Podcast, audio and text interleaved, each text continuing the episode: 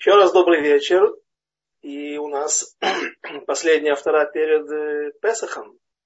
И по этой причине у нас особая автора, которая имеет отношение к Песаху, а не к недельной главе. То есть читается автора, который называется Шибата Гадоль.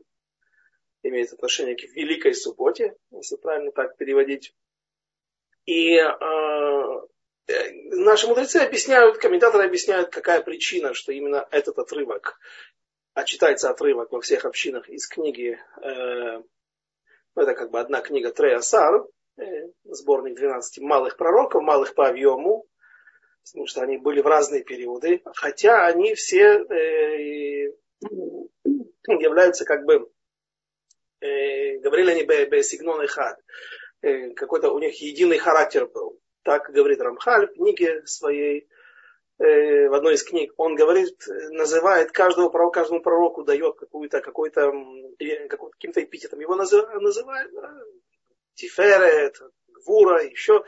А вот пророки Троясара все вместе называются одним словом и одним, одним определением. И последний из пророков вообще и человечество, э, ну и свода пророков, и книги Троясар, соответственно, это Малахи.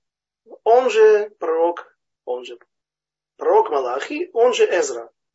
Есть спор на этот, на этот счет в Талмуде, э, но этот спор, когда сами оппоненты признают, э, не признают неоспоримые доказательства того, что мнение человека, который считает, или мудреца, который считает, что Эзра, он же э, Малахи, они не правда доказательства этого, но они соглашаются с доводами и говорят, что ни, ра, ни Ранану выглядит так, что прав тот, кто утверждает не как мы, а как э, вот, то мнение, что это один и тот же человек. Эзра, он же пророк Малахим. Это очень важно для нас, потому что это завершающие слова Танаха. Это те слова, которые, последняя, третья глава книги э, э, Малахи, пророка Малахи. И в общем, нужно понять, ведь это же, соответственно, напутствие на, на несколько тысяч лет вперед, до прихода Машиаха. Ну, мы не знали, они, они еще не знали тогда, когда он придет или не придет, насколько затянется его ожидание, но э, он знал, если он, Эзра, был пророком Малахи, значит, он знал, что грядет великое изгнание – и раз, разрушение второго храма, пусть он простоял больше на целых 10 лет, чем первый храм, 420 э, вместо 410 первого храма, но он понимал, что изгнание грядет, и этот храм тоже будет разрушен. И вот он со своими постановлениями, с Аншейка Стагула, мужами Великого Собрания, э, ввел в нашу, в нашу жизнь очень много постановлений. И, может быть, вы удивитесь, хотя кто слушает постоянно наши уроки, то э, я, я люблю это повторять, потому что это очень важно, что большая часть, вообще вся наша жизнь сегодня, она выглядит э, именно, ну, по крайней мере, как минимум внешне, но, разумеется, с внутренним наполнением, она выглядит именно по тому, как его э, установили это мужи Великого Собрания во главе с Эзрой. Вот те 120 мудрецов, тоже Э, такой нонсенс, когда мы нигде не находим что число 120. 70 мудрецов, 23 мудреца, но ну, было 120 мудрецов, мужей Великого Собрания, и они ввели многие постановления, благодаря которым мы и остались сегодня евреями. Именно так. Потому что э, были многие группы, касты или э, слово употреблялось. Так.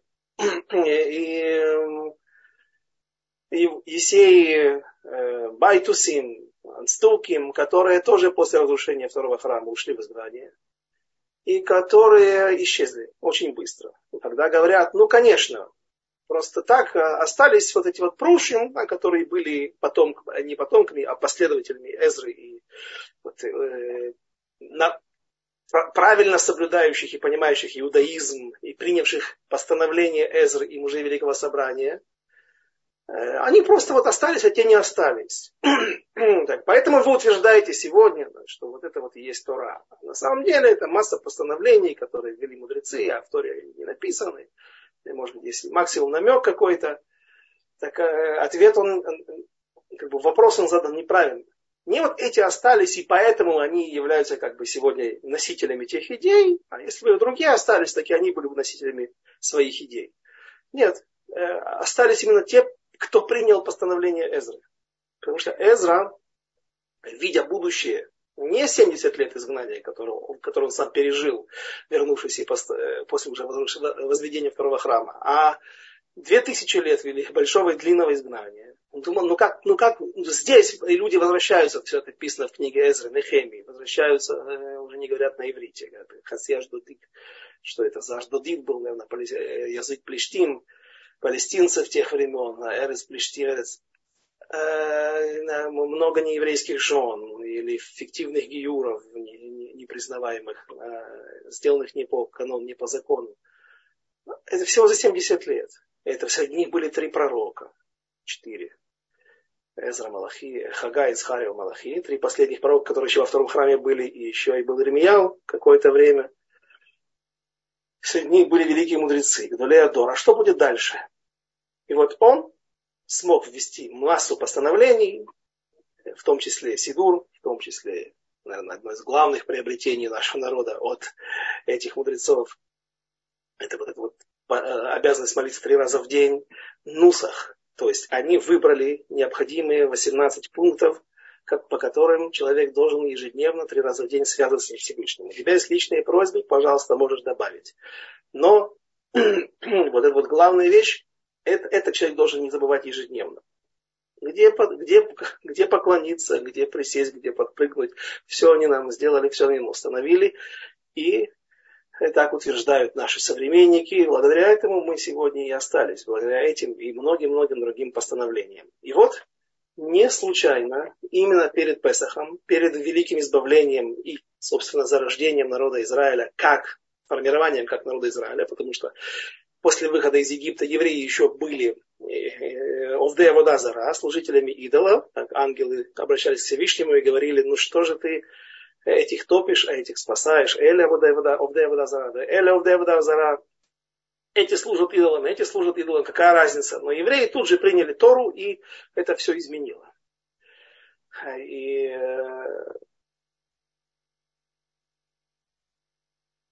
э, из-за, поскольку этот момент он был центральным в истории народа Израиля, основополагающим, так э, и Здесь приводится, наши мудрецы выбрали отрывок из книги Малахи, который не только завершает Танах, но и в котором говорится об великом избавлении, которое придет. Как бы это и намекает нам, должно напомнить нам о том, что сейчас наступает период подготовки к Песаху, когда было первое великое избавление. Итак, книга царей, третья глава, с 4 по 24 стих это есть, то есть э, добавляется еще там, в конце читается еще раз 23 стих, повторяется, мы это объясним, откуда этот обычай, и давайте начнем. И, и при, э, приятен будет для Господа дар Иуда Иерусалима, как в дни древние, как, как, и как в годы прежние. И приближусь я к вам для суда и буду свидетелем скорым против чародеев и нелюбодеев, прелюбодеев и клянущихся ложно, и грабящих плату наемников, вдову и сироту и э, неправильно судящих пришельцев. И не боится меня, а, не боятся они меня, сказал Господь Свакот. Здесь упоминается имя Свакот, Свакот, Сваот. Это э, имя это переводится на русский язык как э, Всевышний воинство. И объясняет Мидраш Шмуэль на книгу пророка Шмуэля, что Э, такое имя всегда э, приводится, когда Всевышний воюет с нечестивцами. Воюет с вероотступниками. Потому что здесь у нас будут проблемы в основном с верой, которые описываются, ну и еще кое-какие другие. К сожалению, это всегда идет все в комплексе, или как говорят мудрецы э, фразу «Мецва горерет мецва» и заповедь тянет за собой заповедь, становится грир на арамейском языке, это э, желание. Когда лигрор с одной стороны, глагол на иврите, это тянуть, заповедь тянет за собой заповедь. Но почему заповедь одна тянет за собой другую заповедь? Если ты ее не прицепишь, так она не потянется. Вот э, лигрор или грир – это таава, это желание, пробуждение желания на армянском языке. соответственно, ты делаешь одну заповедь, у тебя сразу же появляется желание делать следующую заповедь, и она прицепом, автоматом приходит. А, авера, говорит, это авера, нарушение тянет за собой нарушение. Стих 6, третий в авторе. «Ибо я, Господь, не изменился, и вы, сыновья Якова, не исчезли. Со времен отцов ваших отступали вы от законов моих не соблюдали их. Возвратитесь ко мне, и я возвращусь к вам, сказал бы Господь вновь Цвакот. И скажите, а вы скажете, удивляясь, э, как бы сам Всевышний отвечает за, э, пред, э, пред, опережает, если вы зададите такой вопрос, в чем возвратиться нам? Может ли человек ограбить Бога, ибо вы грабите меня и говорите, что мы грабили тебя, десятина и возношение, проклятием прокляты вы, а меня грабите вы весь народ. Принесите всю десятину в дом сокровищ. Ну, дом сокровищ. О, царь, о, царь, это, я не знаю, зачем написать сокровищ, это не обязательно закрома какие-то родины, да, где, или какое-то хранилище драгоценностей. А э, о, царь, это любое хранилище. И будет она пищей в доме моем и испытайте меня этим, сказал Господь Свакот, не открою ли вам окна небесные и не залью ли на вас благословение сверх меры. Здесь нужно остановиться и э, привести толкование наших мудрецов. Сказано в Талмуде, что один мудрец Тана шел по улице и встретил мальчика, под Йоханом. Это Таанит, там рассказывается эта история. И Спросил мальчика, э, псук псукеха, то есть э, э, расскажи мне, э, что ты сегодня учил, скажи мне, какой посук ты изучал в Хейдере сегодня, и как вы его толковали. И он сказал, Асер ты Асер, это книга Дворим. В книге Дворим, в 14 главе сказано, есть посук, что все нужно отделять, от всего нужно отделять десятину. Сегодня у нас отделение десятины Мидарабанан, постановление наших мудрецов. А в те хорошие, дальние, далекие времена это была Медиурайта. Э, десятина отделялась, там есть процесс отделения масрод, трумот. Масрод положенный левитам, трумот положенный коинам. Э, и вот каждый человек от своих доходов, от своих э, урожаев, он должен отделять десятину. Э, и, ну а что ты учил хорошо? Как, как, как трактует этот посуд? Ведь мы же не цдуким мы не полагаемся только на прочтение простого стиха и простой смысл, который выходит из него, вытекает из него. А как вы толковали? Сказал Рэбе нам в Хейдере, ответил мальчик, ты асер бишвильши титашер. Отделяй для того, чтобы обогатиться. С одной стороны, это испытание, потому что мы понимаем, что тяжело человеку избавиться от десятой части своих доходов. Э, но, с другой стороны, Всевышний обещает, что человек сможет наоборот обогатиться. Он этим самым э, принесет себе дополнительные доходы. Да, это испытание, но это нужно пойти. Э, и причем, говорит мальчик, ну, откуда, откуда вы это, это вы знаете? Ведь не, не, ну, он говорит, легте на Мальчик говорит, иди попробуй. Ну, подожди, ну тебе Рэбе так сказал. Но надо же источник знать. Ты ведь точно не пробовал, а меня уже посылаешь пробовать. Он сказал, да, есть стих. Стих в нашей авторе. Книге за то, что вы прочитали. Десятый стих еще раз а, в третьей главе. Принесите всю десятину в дом сокровищ, хранилище, и будет она пищей в доме моем. И испытайте меня этим. То есть, несмотря на то, что в той же книге Дворим только уже не в 14, а в 6 главе. До того, как говорится о том, что человек обязан при, отделять десятину от своих доходов и урожая, э, есть в шестой главе говорится о том, что нельзя альтернасу это шем, буквально такими словами. Звучит стих, не испытывайте Всевышнего. Не нужно делать условия, если ты мне сделаешь так, мы, а, то я буду сделать так, а если нет, то нет. Нет, это делать нельзя. Есть большую часть заповедей, все заповеди мы обязаны выполнять, потому что так написано. А потом уже, если мы знаем какие-то дополнительные причины, каванот, добавлять их и думать о них. Но если у тебя этого нету, нету каких-то каванот, ты не понимаешь, зачем эту заповедь нужно делать, то делай ее только потому, что это так, так нам приказывает Тора. Э, соответственно, это делать просто заповедь, другое делать какие-то действия. Так вот, эти действия, единственная заповедь, которую может, которую можно э, э, выполнить на условии, то есть я попробую, я буду отделять десятину, а если у меня не получится, ну тогда я не буду отделять десятины. А, а так, можешь попробовать и увидеть. Так вот, на основании чего, еще раз, можно испытывать Всевышнего. Единственная заповедь в Торе, которая это, где это позволено, вот такие условия делать, это заповедь отделения десятины в виде десятой части от дохода. Э, теперь вызывается вопрос. Э, странно, заповедь отделения десятины, она находится в Торе. Соответственно, это деурайт, это не постановление мудрецов. А откуда мы учим разрешение на испытание Всевышнего, отделять, не отделять, из эпохи второго храма. А это уже постановление мудрецов.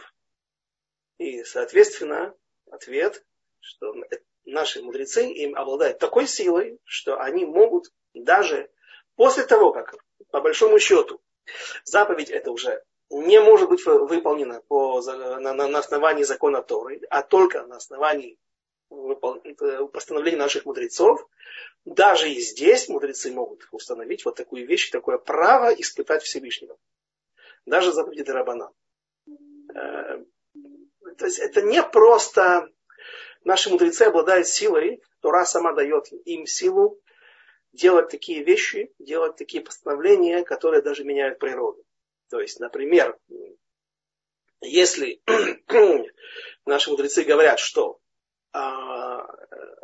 там, металлические сосуды, сосуды, сделанные из обожженной глины, они принимают туму, а, допустим, простые пшутей клеец, говорит Мишна, простые сосуды из дерева, инструменты, ложка сделанная, какие-то, какой-то э, черпак, любой какой-то инструмент – они не принимают тьму. Если наши мудрецы постановили, постановили, что они принимают тьму, это не как бы этого стало теперь принимать тьму. Действительно, природа изменилась.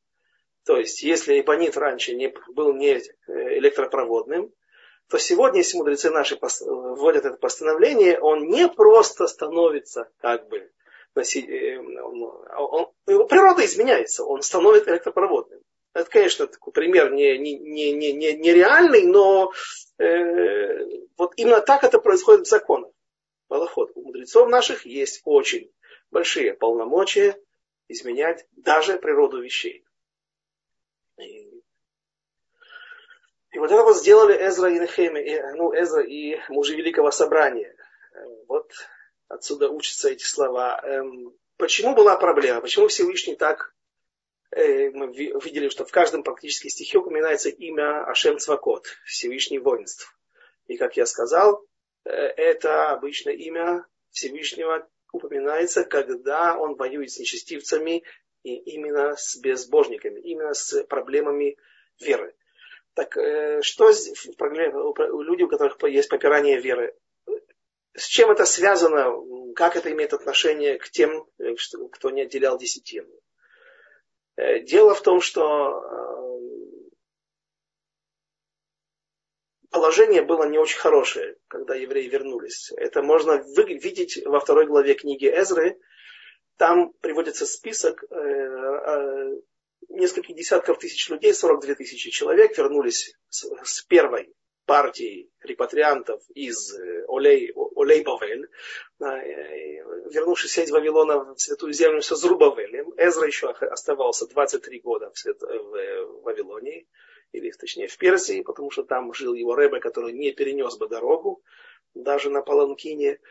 Борух бен и пока он не умер, он э, учился от, от него. Но только он не втар, он сразу же пришел уже через год после того, как второй храм был введен в действие в эксплуатацию.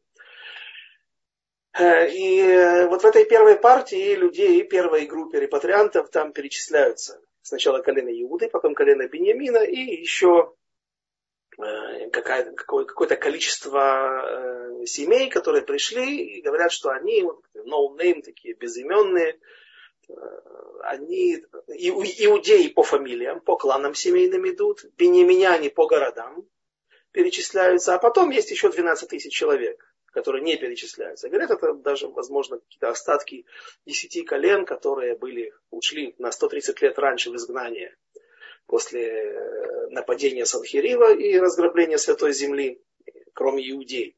Он уничтожил царство десяти колен. И вот это вот были представители тех колен. Там перечисляются э, левиты и коины. И вот коинов, там, э, там пропорция идет, э, нет пропорции вообще. Да. Коинов в 10 раз больше, чем левитов. Должно быть она в обратную сторону цифра. Потому что левиты это целое колено, а коины это тоже уроженцы колена, выходцы из колена Леви, но потомки одного человека, Аарона, брата Моше. Поэтому их должно быть намного больше левитов, чем коинов. А мы обнаруживаем абсолютно противоположную. Там, 3000 коинов и 300 приблизительно левитов. В чем была причина? Причина оказывается, в, э, к сожалению, в очень меркантильных вещах связанных с парносой. Человеку тяжело покидать насиженные места. И даже люди, которые были в Израиле, но вернулись куда-то в другую страну, в страну исхода, или в какую-то страну, там, где они сейчас находятся, по, по, по причине работы, и, и решили остаться, часто ты наблюдаешь какие-то э, попытки объяснить это. Вдруг человек э, решил остаться в какой-то стране, и тут же он уже начинает рассказывать э, на своей страничке в Фейсбуке, что он купил целое редкое э, издание, полное издание сочинений Рабиоэля Мисатмер, Пейтельбаум. Потому что, как известно, сатмерские хасиды, они практически не присутствуют в Святой Земле, может быть, только несколько тысяч человек, а их, э, там, наверное, более 100 тысяч человек находятся в Нью-Йорке и в других городах, в других странах изгнания. И, разумеется, там много объяснений, почему есть проблема сегодня жить в Святой Земле и почему нужно жить, например, в Америке. Или не проблема жить за границей. Вот. Ну, такая, сразу появляется а, отсутствие объективности. Да? Человек пытается оправдывать себя. Что же было у нас с коинами и с левитами? Дело в том, что коины и левиты, им положено получать матрумоту масрот. Как мы сказали, коины получают трумот, а масрот получают левиты. Эм, это полагается только тем, кто служит в храме, ну и, соответственно, это в Святой Земле. Теперь, когда евреи ушли в изгнание, оказывается, мудрецы установили, э, расширили этот вот диапазон действия. Э, и окрестные земли Вавилон, Моав и Амон, еще ближе, буквально через речку Иордан перепрыгнуть, и Египет, вот все эти страны, Сирия, разумеется, во всех этих странах тоже коинам и левитам полагался, полагались Трумоту Мастеру. Соответственно, левиты и коины в Вавилоне имели приблизительно, я не знаю, тоже положение или нет, но э, те же доходы такого же уровня. Но, в общем, они могли вполне получать, находить себе каких-то благодетелей, каких-то евреев. И евреи, соседи, если это Э, э, Леви, который живет в каком-то поселении вместе с другими евреями, или Коин, или еще какие-то причинам, люди, которые работали на них, обучали где-то, в силу каких-то симпатий э, могли получать себе трумоту масрот даже от урожаев и от доходов, которые собирались в Вавилоне. Теперь, левиты, поднявшись в Святую Землю, если бы они поднимались в Святую Землю, они бы ничего не имели, никаких добавок. А вот коинам у них получается там еще целых 20 смешнах, в которой описывается 24 подарка, которые полагаются коинам. Зроя, лехаяин, то есть передняя нога от жертвы. Лехаяин. Это не щеки, это язык. Деликатес кейва, это желудок, тоже в нем э, производили какие-то деликатесы. Э, первенец от животного полагался коинам. Э, бикурим, первые плоды плод, от, от деревьев. То есть у коинов э, э, жизнь могла стать лучше. И поэтому многие коины да, с радостью поднялись в святую землю, потому что вот эти вещи, которые мы были только что перечислили в конце, дополнительные подарки, они э, имели возможность получать только во время, служи, во время храма, во время служения в храме. И поэтому левитов было меньше, куда меньше, чем коинов. И так по сегодняшний день. Э, когда Эзра уже поднимается со своей группой, более маленькой, там написано, что они сидели.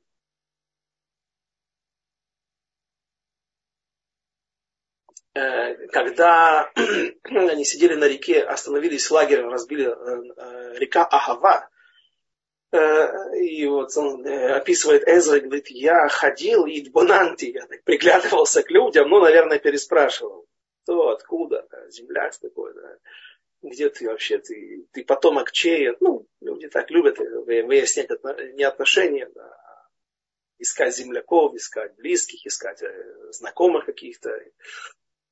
Э, и он сказал, что нашел я там коинов среди них, но не нашел левитов.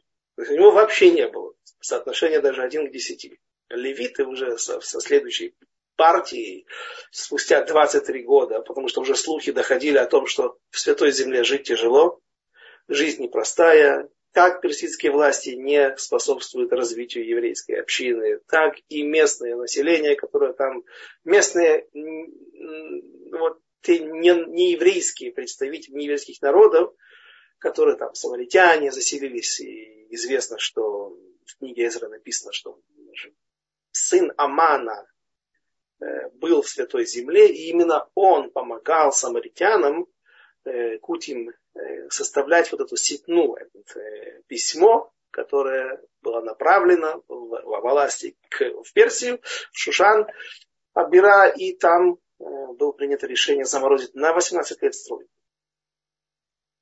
После этого на ветра. То есть там участвовали все, и арабы, и амунитяне, и, и все, все, кто мог только и самаритяне, главные были оппоненты.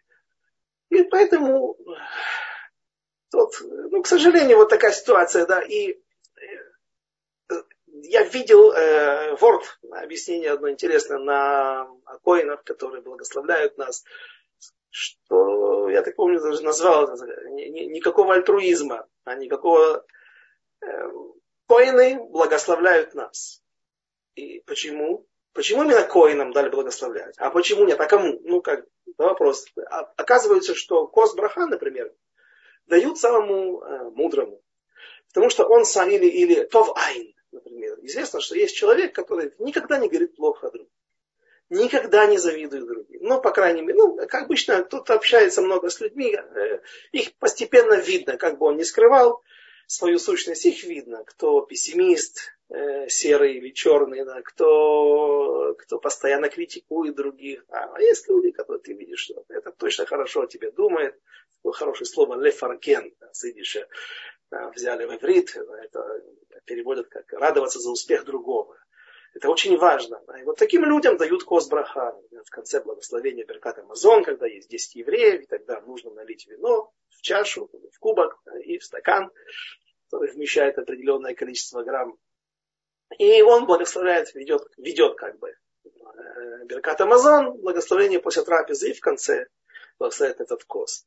Так почему бы так и, и, и не первенцам, например, да, или еще какие-то группы, вот известные, старцы, глава синагоги, да, чтобы они выходили и благословляли, делали Капаем. Ведь действительно, э, коинами должны были быть первенцы изначально.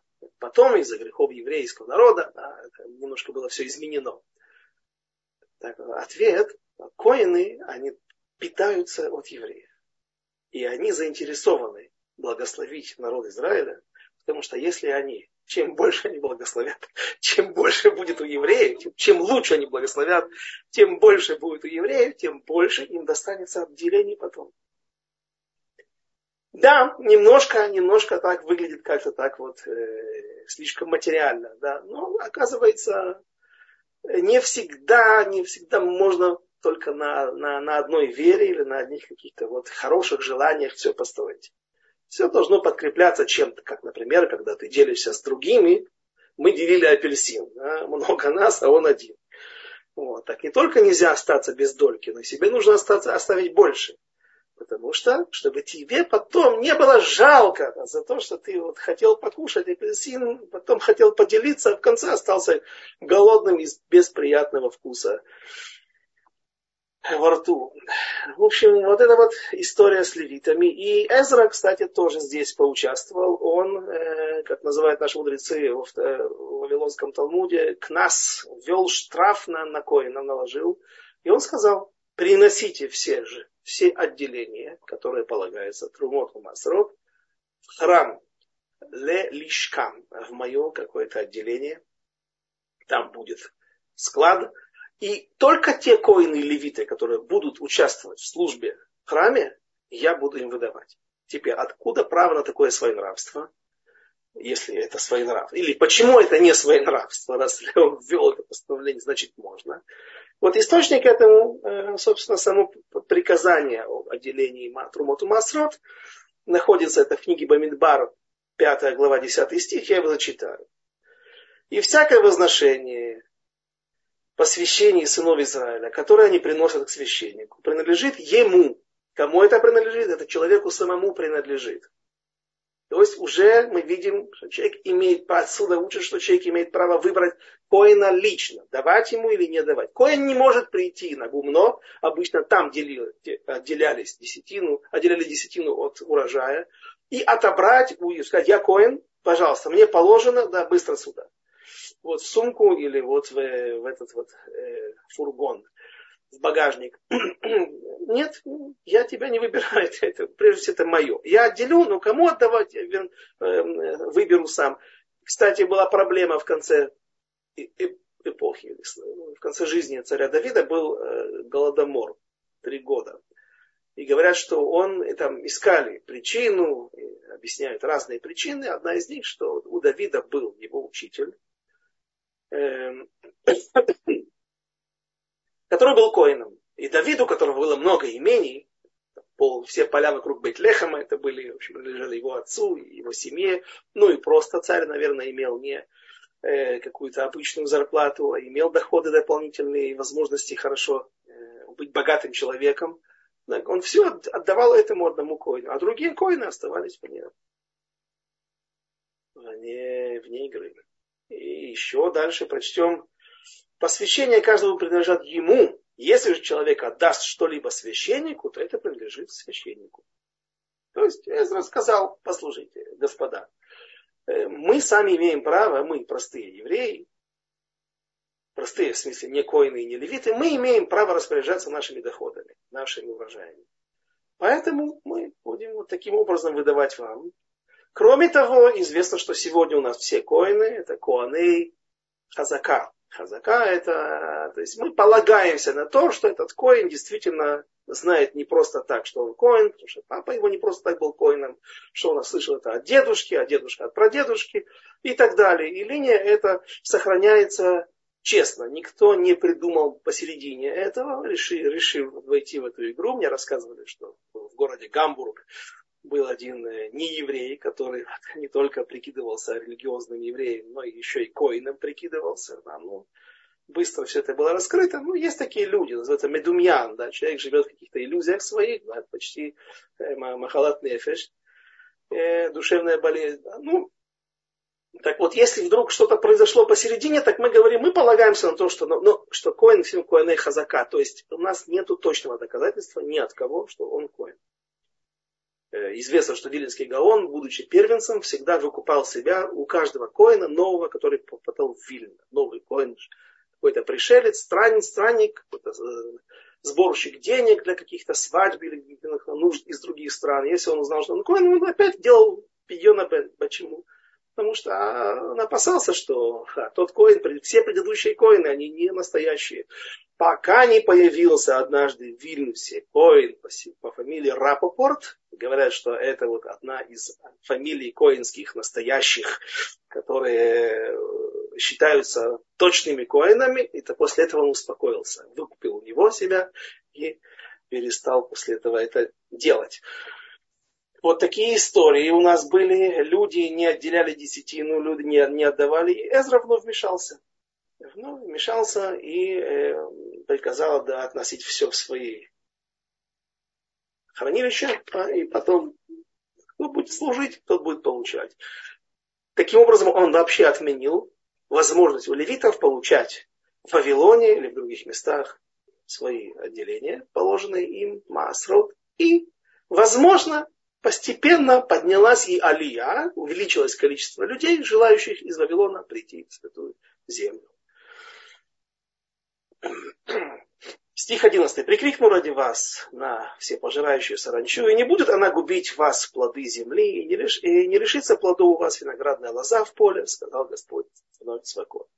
И скажу, скажут все народы, что счастливы вы, ибо будете страной вожделенной, сказал Господь Свакот. Жесткие были слова ваши обо мне, сказал Господь. И скажете вы, говорили вы о мне, мы о тебе, что мы говорили о тебе? Сказали вы тщетно служить Богу. Какая польза, что исполни, э, исполняли мы службу Его, и что ходили унылыми перед Господом Цвакотом. Э, есть, есть такие, э, то есть э, вот эти настроения передают некоторые стихи, например, у Ихескеля говорится в восьмой главе, про Хескеля, Азав, там евреи говорят, Азав Ашем это Арец произошло разрушение храма. Мы в изгнании. Над нами мы, мы являемся рабами других людей, других народов. И, ну, их подчиненными, но, по крайней мере, мы теперь должны служить не только Всевышнему, как мы хотим, а и другим властям. Подчиняться, выполнять их законы, иногда не соответствующие или вступающие в противоречие с Торой.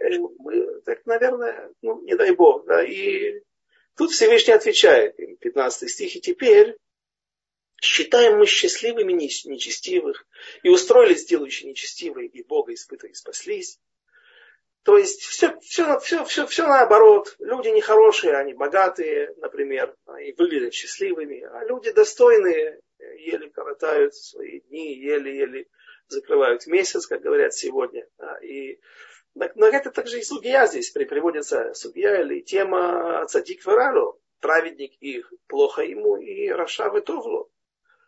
И тут говорят наши мудрецы, что это, нужно помнить, что это есть 13 принципов веры, которые а, Рамбом нам озвучил, и другие есть, которые говорят только три принципа веры, кажется, Сефер и Карим, э, так утверждает, он спорит с Рамбомом, но десятый принцип веры, он звучит так, что э, есть Ашгаха и Всевышнего над этим миром. То есть, несмотря на то, что вот мы знаем, что что-то произошло плохое, но и это плохое, оно тоже является желанием Всевышнего, и он не оставил землю хас шалом, как говорила Хана, пророчица Хана, ее иногда, кстати, причисляют к проматерям, э, и она говорит, после того, как получила наконец-то сына, первого своего сына, который станет великим, всего у него пять детей, потом э, три сына и две дочери, но первый сын, великий пророк Шмуэль, вот она возносит Всевышнему благодарную песню. И там она говорит, одна из фраз, э, все 18, кстати, моментов, которые находятся у нас, 18 благословений, ну, 19 сегодня, потом еще добавили Аль-Хаминим, вот, но 18 э, благословений в Шмона Исраэл, в молитве Амида, э, все 18 моментов описаны в молитве Ханы. Вот в той великой молитве, это вторая глава книги пророка Шмуэля. Вот, и одна из фраз там звучит «Альте добру гвуа гвуа». Э, некоторые переводы, и это не, не значит, что это неправильно, но это как бы один пшат, одно понимание. Э, говорят, что не говорите возвышенно надменно, гвуга-гвуга, высокомерно, высокопарно не говорите. А комментарии другие говорят, что не говорите о том, что Всевышний вознесся кого-кого, он слишком высоко. Да, он создал мир. И он э, является основой всего, однако он не контролирует мир. То есть мы не безбожники. Но что, мы хотим хаоса. Мы хотим, чтобы здесь был беспредел на этой земле. Мы не хотим заниматься чем угодно, делать что угодно. Конечно, какой-то порядок нужен. И мы создадим законы, мы сделаем, как это во всем мире делается. Однако пусть Всевышний нам не говорит, как нам жить. Мы сами решим, что хорошо, что плохо, какие законы да, надо принимать, какие нет, какие заповеди выполнять, какие нет. Так вот, Хана говорит, а, и вот здесь тоже упоминается этот момент. Так утверждают комментаторы, что подчеркивает Всевышний или устами пророка Эзры, пророка Малахи, не говорите гвуа-гвуа. Не забывайте о том, что Всевышний следит над всем. Есть спор среди наших мудрецов, э, есть такая птица шалах, она называется в Торе, и сегодня в современном иврите э, ей дали название шальдаг, или шолефдаг, нет, шальдаг, в общем, шоледаг, э, выхватывающий воду, из, рыбу из воды. Это зимородок. Маленькая птичка, да, это не вот эти вот морские коршуны, которые умеют выхватывать своими лапами Э, крупную рыбу, э, а маленький зимородок, который сидит на ветке с длинным клювом и из ручьев выхватывает себе маленькую рыбку. Так вот, э, глядя на, на вот этот процесс, когда шальдаг, шоле даг, или шалах, из ручья, один из мудрецов Талмуда задался вопросом, а если Всевышний и над животными, за, живот, за животными следит? И тут спор наших мудрецов, тут некоторые расходятся во мнениях и говорят, что там действительно не всегда есть какая-то задумка. Да. Задумка одна. Весь мир создан для того, чтобы существовал человек. Животные должны каким-то образом, флора и фауна, существовать. А, и они просто друг друга едят. Э, и э, тут, может быть, действительно Всевышний не вмешивается. Хотя Рава и Гаон, например, описывают ситуацию, что идет осел, в это время делается, что исправляет большую нужду, его эти клалим падают на землю, но на землю не, долетает, не долетая земля, не успевает раздавить караван маленьких муравьев, которые идут. И он говорит, что это тоже все задумка Всевышнего, что говорит о том, что это вопрос, это спор наших мудрецов. Но то, что касается людей, тут вопроса нет. Есть Всевышний, который Машгиах Анкола Улам. Каждое наше действие, за каждым человеком идет наблюдение, и, разумеется, все спрограммировано для того, ну, разумеется, с а, возможностью оставить нам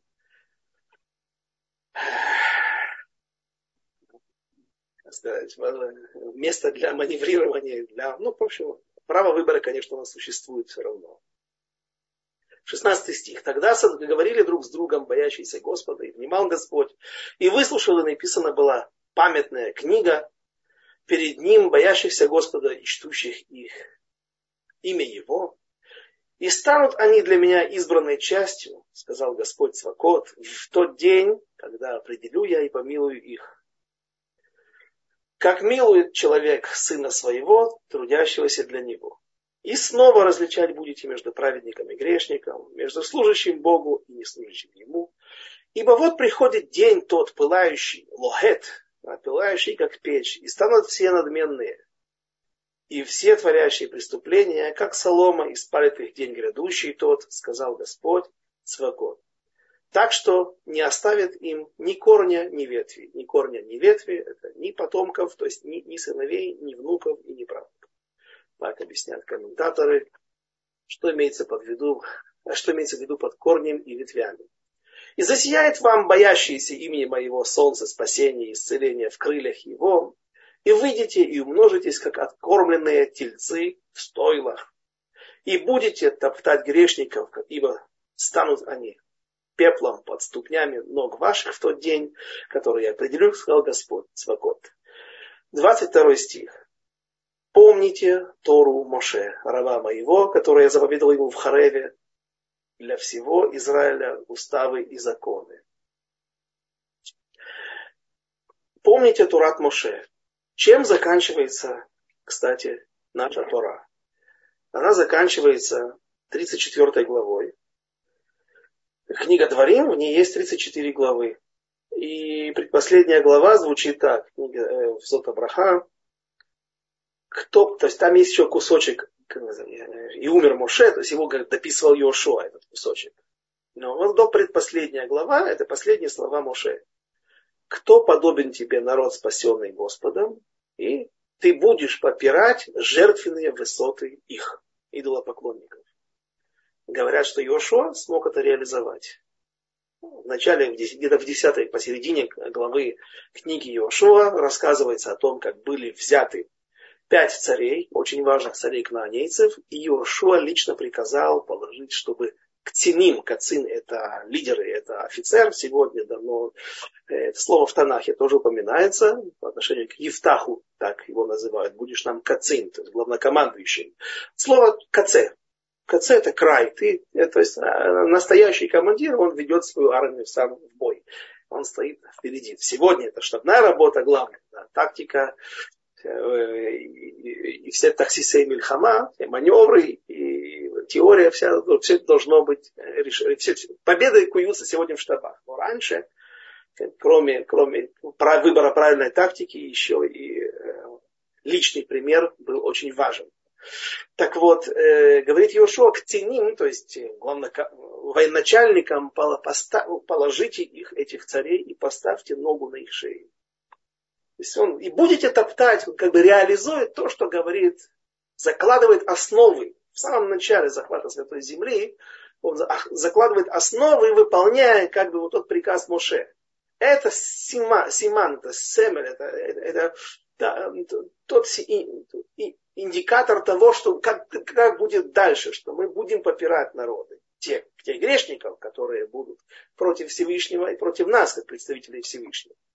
И нет тут места для гуманизма. Ну, как-то это выглядит так, да, когда рассказывают, что когда монголо-татарская ига, э, эти армии разгромили, полчища разгромили Киевскую Русь, и там потом тех киевских князей укладывали там на, э, и по, по их головам поднимались как по ступеням, сидели эти ханы, монголы, монголы и татары, да, и там, пили э, из черепов убитых своих врагов, вино.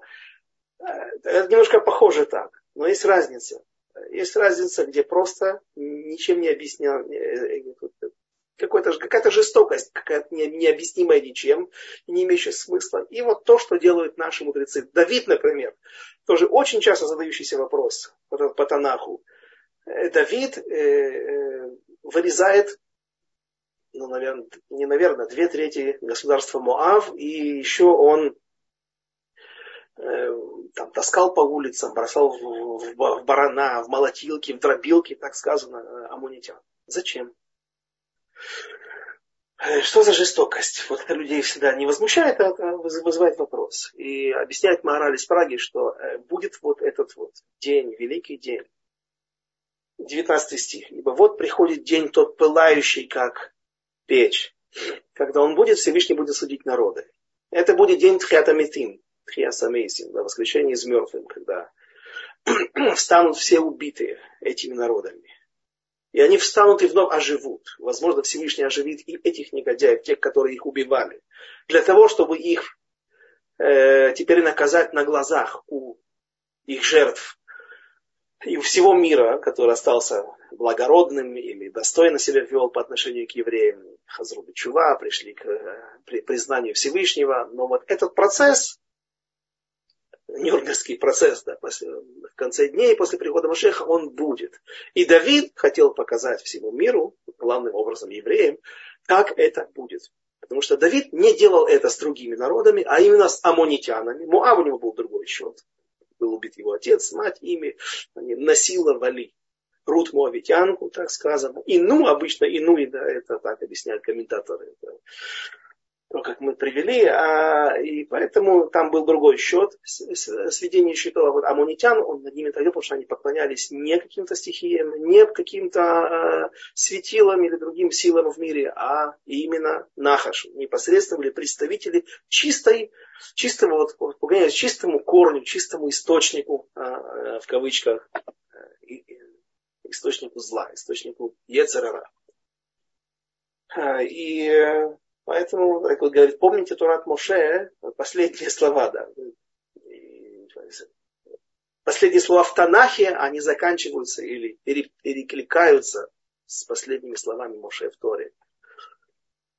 Вот я посылаю к вам Ильяу пророка, Ине Анухи, известная песенка, да, на этот стих. Ине Анухи шалех лахем эс Ильяу Анави пророку или пророк, Ильяу пророка перед наступлением Дня Господня Великого и Страшного. И возвратит он сердце отцов к сыновьям и сердце сыновей к их отцам. Это стих 24 и последний всего Танаха и книги Мелахим. Но в нашей авторе он не последний. Почему? Вот я посылаю по Ильяу пророка перед наступлением Дня Господня Великого и Страшного. Это Тохиха, это упрек. Всего четыре книги в Танахе, две в своде пророков и две в своде э, писаний заканчиваются упреками.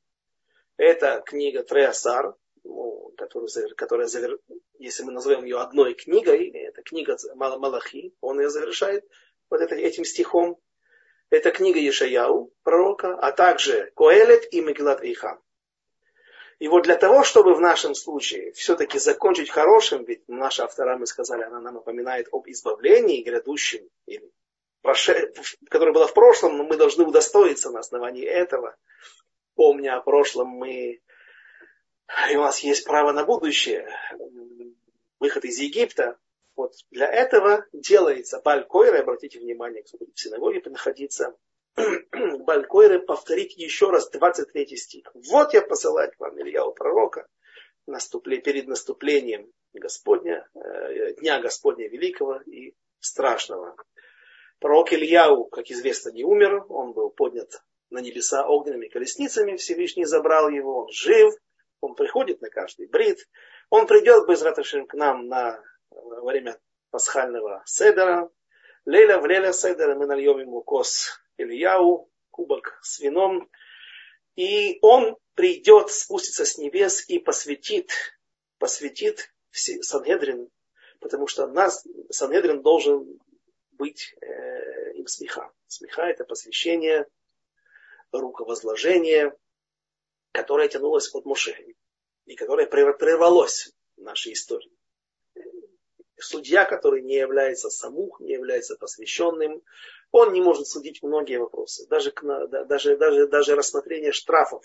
Штраф, э, не штраф за дорожно-транспортное какие-то нарушения, а вещь, которая установлена мудрецами,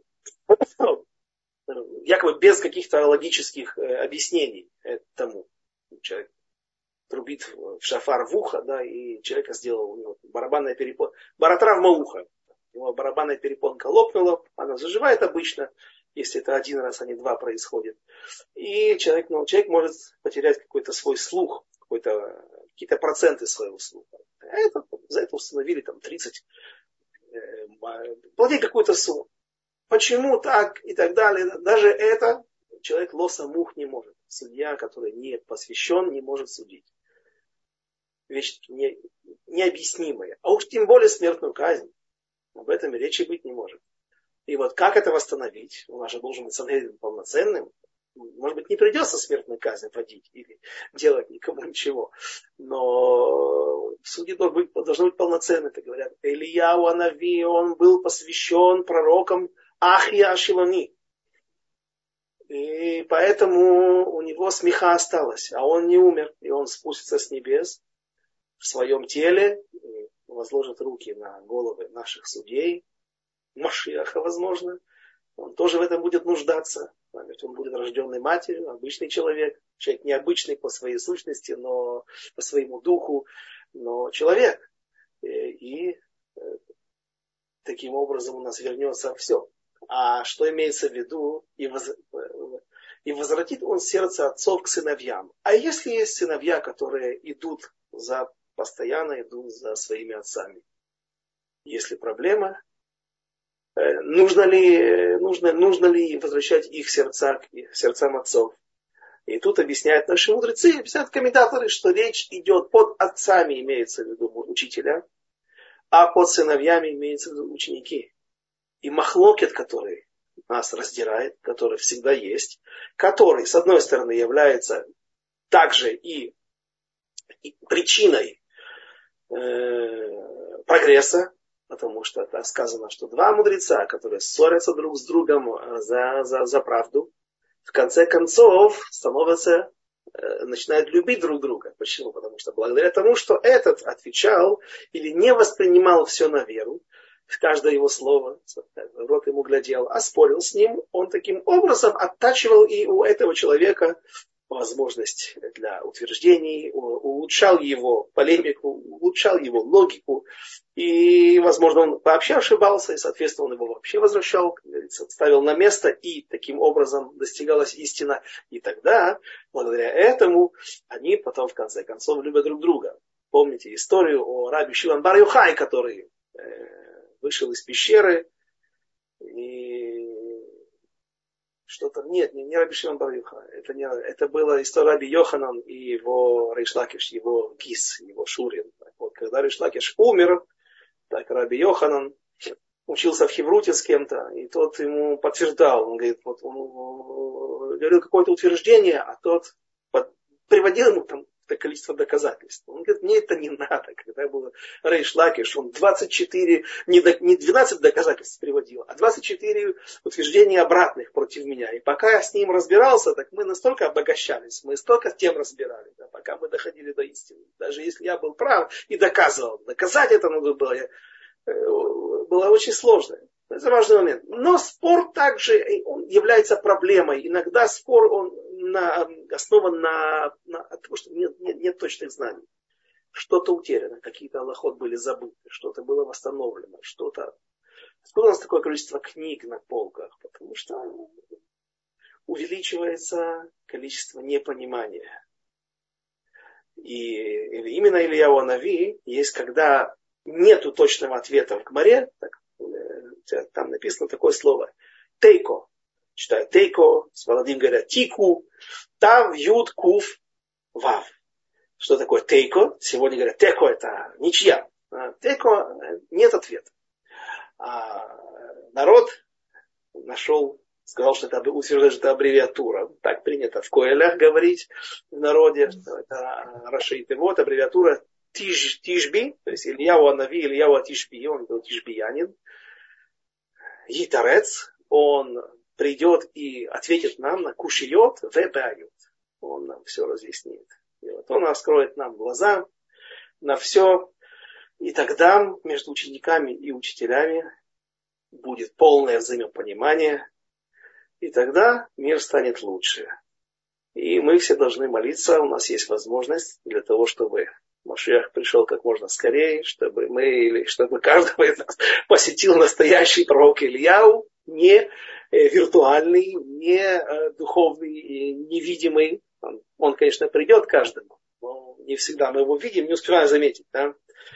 А чтобы каждый увидел настоящего пророка Ильяу, и э, чтобы избавление наконец наступило. Сказано, мы помните, говорили на прошлом уроке нашем, не на прошлой неделе, но две недели назад, что так Равион Танабиш утверждает, что после прихода Машеха, после исправления мира окончательного, Рошашана будет в Юдалит Нисан. Рошашана будет в Алиф Нисан, а Юдалит Нисан, 14 Нисана будет Йом Кипур.